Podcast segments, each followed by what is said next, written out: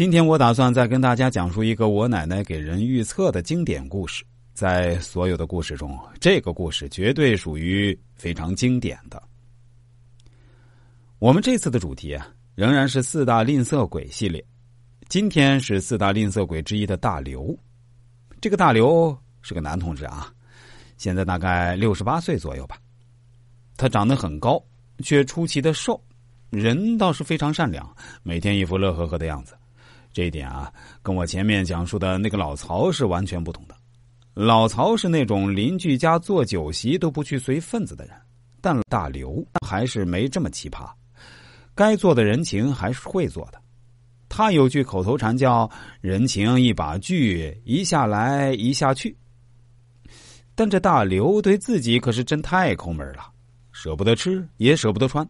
如果要去一个地方能够走路去啊，他绝对不骑自行车。如果能骑自行车，他也绝不坐车；如果非要坐车，而且是有两种价格的车票，他也绝不会花钱买贵的车票。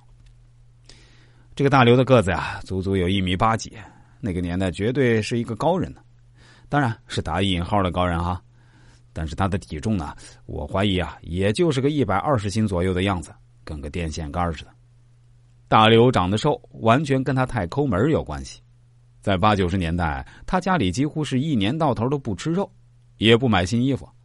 他老婆嫁给他的时候，有几匹布料作为嫁妆。他家孩子小时候就嚷嚷着说要用这些布料做几件新衣服穿，因为学校里其他孩子都有新衣服，唯独他家孩子从来没穿过新衣服，几乎天天都是穿校服。一开始，大刘死活都不同意。说孩子现在还小，还在长身体，那几匹布料在他看来都挺珍贵的。他承诺孩子们说：“等你们读高中了，不再长身体了，我就让裁缝到家里给你们做新衣裳，好不好？”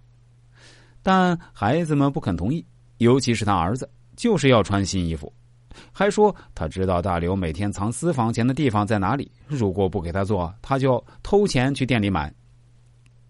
这大刘是大吃一惊啊，感觉孩子真是太不懂事了。最重要的是，太不懂得勤俭节约了，于是拿起鸡毛掸子去打自己儿子。但儿子嘴硬的很，被打后还是说要穿新衣服，就是要穿，否则今天就绝对不肯罢休。